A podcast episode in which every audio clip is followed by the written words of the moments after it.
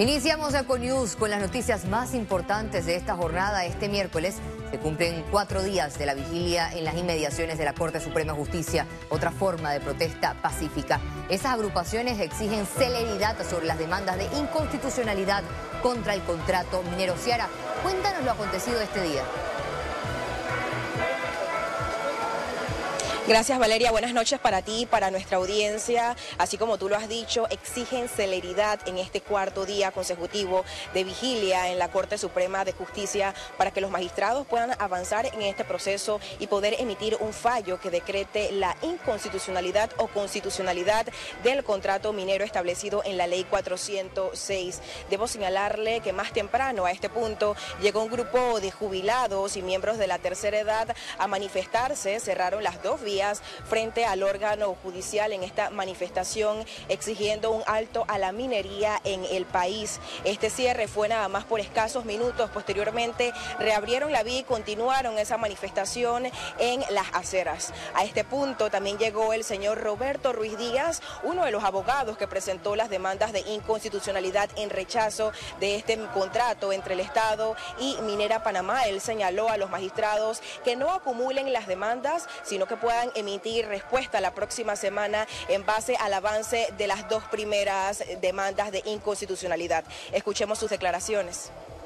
Hay varias demandas que se le habían dado traslado al procurador de la administración y al procurador de la nación. El procurador de la administración, tengo entendido que ya evacuó todas, pero el procurador de la nación, eh, Caraballo, eh, tenía varias pendientes de emitir su opinión. Dentro de esa está la que presenté yo pero hoy la Corte me informó que llegaron cuatro opiniones del procurador Caraballo, así que vamos a verificar si efectivamente está incluida la mía y cuál es la posición en estos casos.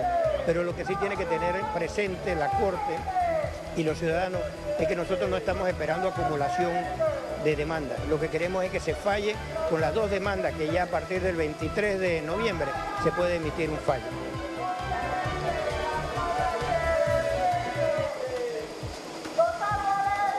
Bien, este cuarto día de vigilia consecutiva aquí en la Corte Suprema de Justicia ha avanzado con consignas y ondeando banderas. Me voy a poner hacia un lado para que usted pueda ver imágenes en este momento de Joshua Torres, del grupo de personas que se mantienen en esta vigilia, como les señalo, ondeando banderas con vigilias y algunas canciones recordando que Panamá, el oro de Panamá es verde, que no quiere la minería y seguirán presionando para que la Corte Suprema de Justicia pueda emitir un fallo la próxima semana señalando la constitucionalidad o inconstitucionalidad de este contrato entre el Estado y Minera Panamá. Es la información en desarrollo. Valeria, voy contigo y más del informativo.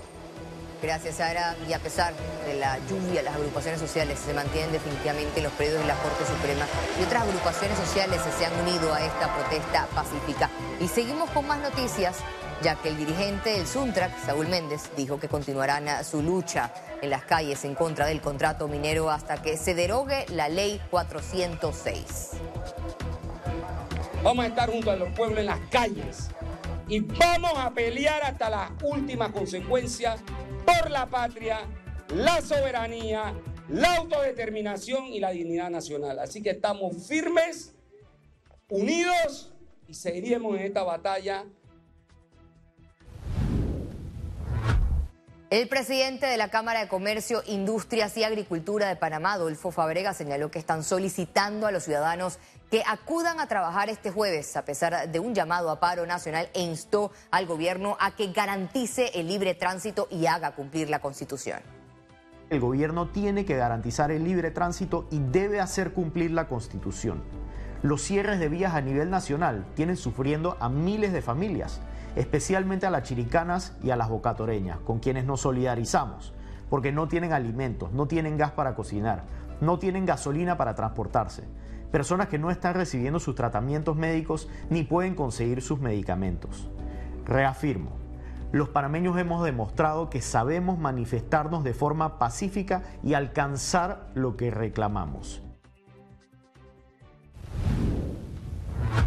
El país sigue envuelto en un escenario de protestas y tensiones por la inconformidad de la población ante el contrato minero. Sectores pidieron al gobierno nacional que dé la cara al cumplirse un mes de pérdidas económicas y humanas.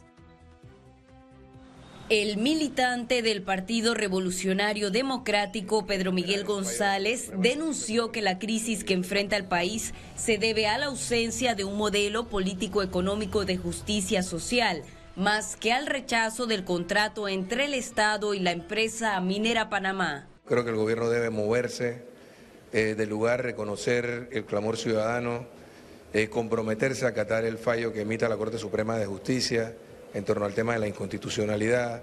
Agrupaciones que mantienen protestas y cierres de vías consideran que la mejor opción para Panamá es la derogatoria del contrato ley 406. Yo no creo que la opción de derogar sea viable, eso está donde debe estar en este momento, que es en la Corte Suprema de Justicia, viendo el tema de la constitucionalidad. Eso es lo que corresponde y debemos tener la paciencia de esperar a esa decisión eh, que debe, pues, venir una vez que se cumplan con los términos legales para la presentación de escritos. González y Carreira sugirieron acciones para salir de la crisis. Las alternativas se centran en aumentar la comunicación del gobierno. Abrir los espacios para poder conversar con los que se mantienen en posturas radicales exigiendo la derogatoria de la ley 406, explicarle por qué no es viable y por qué sería mucho más riesgoso para Panamá hacerlo. El presidente debe tener el control, debe tener la responsabilidad y debe tener lo principal, decirnos qué es lo que está haciendo, cómo se está enfrentando esta crisis. Eso es lo que esperamos. Creo en la Algo que secunda el sociólogo Danilo Toro. El silencio en el, en el, a nivel del líder no es conveniente. El silencio de un líder desorienta. El silencio solamente es válido cuando el silencio expresa una, una, una acción a seguir. Los expertos abogaron por celeridad en las acciones que realiza el gobierno para evitar el desgaste político, social y económico que ya asciende a 1.700 millones de dólares. Gabriela Vega, Econews. Kenneth Darlington, imputado por cargos de homicidio de dos personas en Chame, seguirá detenido luego que su defensa legal desistiera de la apelación sobre las medidas que había ordenado previamente un juez de garantías. Este miércoles se dio la audiencia para confirmar o modificar las medidas cautelares que un juez ordenó contra Darlington, pero al inicio de la defensa del imputado a cargo de Jorge Ceballos Rodríguez presentó el desistimiento. Los magistrados Sadilio González, Greta Markowski e Irma Palacios acogieron la solicitud presentada por la defensa. En horas de la tarde donde los centros comerciales manifestaron su preocupación por la marcada caída en la llegada de clientes a los almacenes. También reportan afectación en abastecimiento de mercancía por los cierres a nivel nacional. La actividad general de Panamá está afectada por los bloqueos de vías. De esta realidad no escapan los centros comerciales, quienes ya registran pérdidas, menos clientes y hasta bodegas desabastecidas por la dificultad de circulación. En el interior del país, un 60-70%, que es el área mayormente afectada. A nivel nacional, el tráfico nos ha disminuido entre un 40-50%, eh, impactando directamente las ventas. Eh, con unas pérdidas eh, superiores a 200 millones de dólares, lo que llevamos eh, de esta crisis. La capacidad de compra pues también está bastante reducida porque la gente está comprando lo mínimo. esto apoyado en diferentes factores, un tema de encarecimiento, ¿sí? un tema de capacidad de movilización, hay temor de quedarse atrapado. Esperan que comercialmente a nivel de productos no tener una mayor afectación. Sabemos que hacia el interior del país las cadenas de almacén están teniendo mucho problema logística para hacer llegar los, los productos, la mercancía propiamente de temporada. Esperemos que se logre hacer una, una, una, apertura de calles y de vías para que se pueda hacer este surtido. Las bodegas no han podido ser estoqueadas porque eh, si no hay ventas, pues no podemos surtir. Hay mucha mercancía eh, que ya se tenía para esta temporada que no va a poder salir eh, de sus bodegas a, ser distribuida a los diferentes comercios hasta que no se restablezca esta, esta, esta situación. Incluso la Asociación Panameña de Centros Comerciales informó que no podrá generar alrededor de 15 mil empleos temporales que anualmente se daban en época de fin de año. Nosotros oscilábamos tener ventas mensuales entre 600 a 700 millones de dólares eh, y lo que hacemos es eh, un llamado a que esto prontamente se solucione porque todavía nos queda diciembre, hay oportunidad. Esta situación se da en fechas que los clientes realizan compras por Día de la Madre, Navidad y final de año. Ciara Morris, Econews. Este miércoles, fuertes lluvias generaron inundaciones en las principales avenidas de la ciudad capital. El Instituto de Meteorología e Hidrología de Panamá emitió avisos de vigilancia ante los pronósticos de mal tiempo en relación de una posible formación ciclónica, lo que podría incrementar las lluvias y generar fuertes vientos en el país. El aviso tiene vigencia hasta el viernes 17 de noviembre, por lo que se pide a la población tomar precauciones.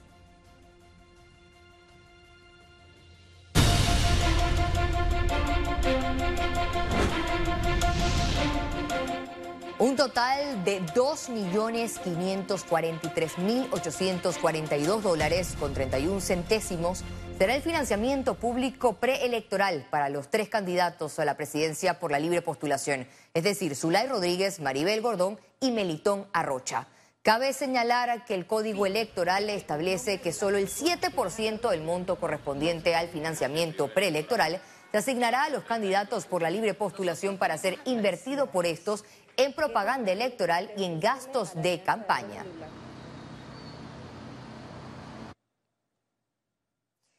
El Tribunal Electoral e integrantes del Plan General de Elecciones siguen desarrollando reuniones de trabajo para garantizar que las elecciones generales del 2024 se cumplan con transparencia.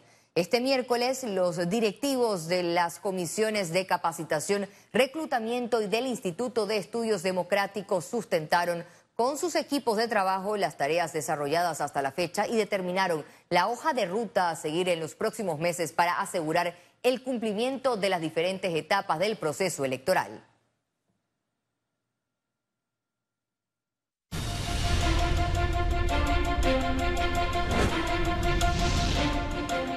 Este miércoles, representantes de la Corporación Med confirmaron el compromiso como patrocinador y de transmisión de la Teletón 2030-2023, importante evento en beneficio de la niñez panameña que se desarrollará los días 15 y 16 de diciembre.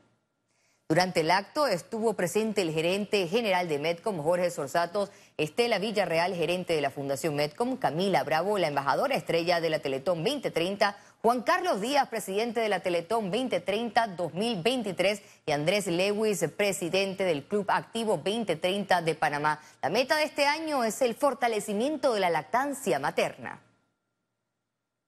Esto es una importancia y una necesidad bastante oculta en estos momentos de, no una necesidad realmente. ¿no? Eh, nacen alrededor de entre 70 mil y 75 mil niños anualmente, eh, entre el 15 y el 18% nacen prematuros. Eso da que definitivamente hay una importancia con la, leche materna humana. Nuestro año número 28 de forma consecutiva produciendo la Teletón. Eh, es un esfuerzo, un trabajo, un compromiso que tiene toda la maquinaria Metcom en apoyar esto y siempre lo hemos hecho con mucho agrado, con mucha disposición, con un honor para nosotros poder hacer esta, esta transmisión. Al regreso, internacionales.